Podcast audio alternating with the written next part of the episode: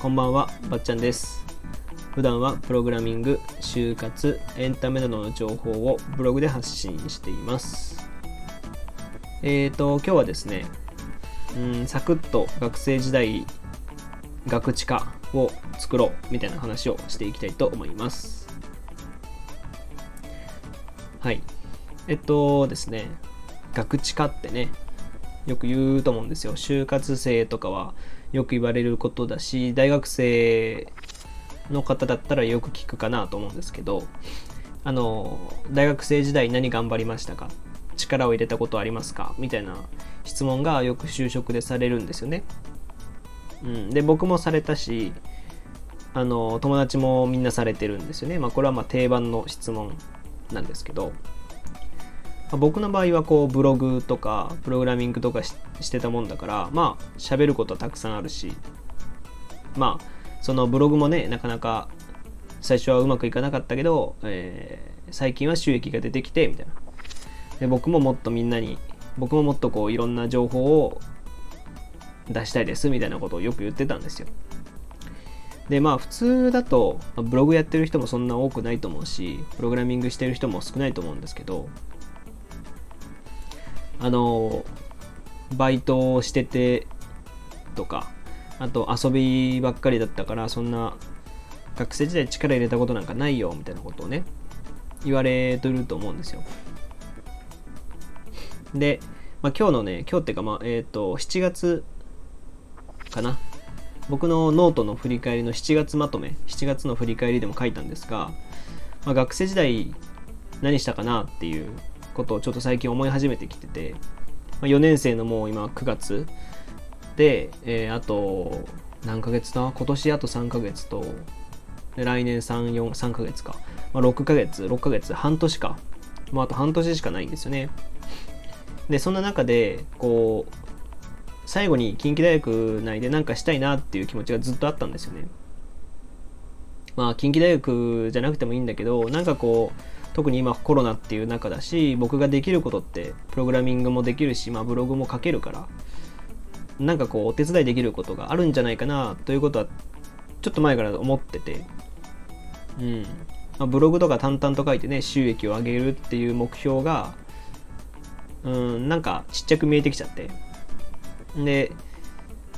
まあそういうモヤモヤとした気持ちをずっと持っていたんですがそれ7月だったかな。7月に友達がこう友達の団体友達がやっている団体でそのウェブサイトを作れる人いますか？みたいな。大学生あ大学から予算も出るよみたいなねことを インスタでストーリーで載せてたんですよ。で僕もまあ作れるからそのいつとはまあ仲いいのでまあ俺作れるよみたいなことを軽くね言ったらまあ本当に僕がやることになってしまって、まあ、しまってっていうかやることになったんですよ。でまああの詳細まではちゃんと言えないんですけど、まあ、地図を使ったアプリをアプリというかまあサイトというかを作るっていうことだったんですよ。だからあのそれほどまあ難しいわけじゃないんですけどあの話し合いをした結果そのノーコードっていうね最近サービスが流行っててあのまあ、僕のちょっと前の配信かなちょっと結構前かなノーコードについて話してたりするし YouTube とかなんかいろんな人の記事とかもノーコードについて上がってると思うんで、まあ、そちらを見ていただけるとと思うんですけどあのノーコードのその一つのグライドっていうねサービスがあるんですよ。えっとプログラミングコード。コードを書かずに、えっと、ボタンポチポチしながらこう、えっと、ウェブアプリケーションが作れる。うん、だから地図アプリっていうか地図でこうピンを打って何がいいかな。例えば近くのカフェを調べれるアプリとかを作れたりするんですよね。で、まあ、僕の場合も今回飲食店アプリみたいなもんなのでそのノーコードをグライドを使用してもう短期間で作っちゃおうと思ったんですよね。でその友達からどれぐらい期間必要みたいなことを聞かれてうーん、どうだろうなと思って使ったことないし、まあ、ちょっと1ヶ月ぐらい一応欲しいかなみたいなこと言ったわけですよ。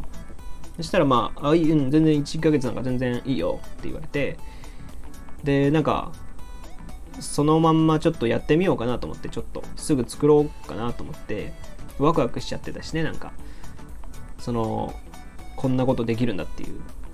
のでワクワクしてちょっとやってみたらもうほんとね簡単に作っちゃって2時間ぐらいで作れちゃってでその日の夜にはまたその友達にあの大体作れちゃったわっつって。でそのこんな感じでどうみたいな見せてむっちゃいいやんって想像してた想像してた通りに来たみたいなこと言われてですね。あの、まあそういうことがあったわけですよ。最近ね。で、まあ、ほぼほぼもうだから骨組みは完成してあとはその友達がうまく発表したりとか、えっと、提携し提携というかあのなんていうの協力してくれるお店とかを、まあ、訪問したりするっていうことなんでまあ一旦僕のやることは終えたんですけどまあえっとノーコードとかっていうのはまあえっといろいろメリットデメリット言われてるんですけどデメリットの一つに拡張性がないっていうこと言われるんですよね。そのえっとなんていうのかな。えー、好きなことを書けない好きなことをできないっていう。まあ、あくまでもそのサービス内で作れるものだから例えば、えっと、大きさとかち、えー、大体の大きさとかを変えることがそんなにできないんですよ。ざっくりできるんですけどテンプレートがたくさんあってどれか選ぶみたいな形なんで拡張性がないと言われつつもその代わりすごい早く作れるし2時間なんて Web アプリケーションどんな簡単な Web アプリケーションでも2時間とかはさすがにちょっと無理なんですよね。で2時間とかで作れるんだったらそっちの方がいいですし。だからこういう学生団体とかとそのノーコードのうーんその相性っていうのはすごいいいんですよね。1ヶ月とか、まあ、僕の今回のこのアプリは1ヶ月2ヶ月ぐらいしかあ動かないみたいだしそれで別にそれほどこう何ていうのかな。えっと拡張する必要もない、まあ、シンプルなものが作れればいい。みんながパッと見て分かればいいっていう感じだしなんでそういうレベルであればもう本当にノーコードでサクッと作っちゃうと2時間で作れちゃうんですごい良かったっていう話。で僕が今もう就活を終えてしまってるんでなんななんですけどこれねでも就活でも話せるんじゃないかっていうことは僕はふと思ったわけですよ。まあ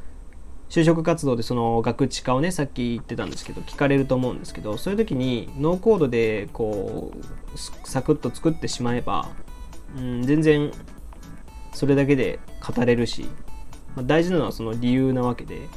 なんでこれを作ろうと思ったのかとかねそういう話なんで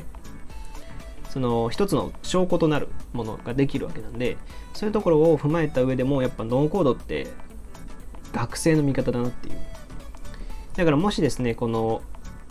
まあ、大学生が聞いてくれてて、まあ、大学生とは言わないけど、まあ、学生だったり、小さなあ組織内でのアプリケーションとか、サイトであれば、うん、ノーコードっていうものを、まあ、頭のね、片隅にでも入れておくと、本当に別にプログラミングしてなくてもできるので、あの、その教材も最近は増えてきてて、僕もブログ記事で後々書こうと思ってるんで、そちらも見ると多分できると思うんで、はい。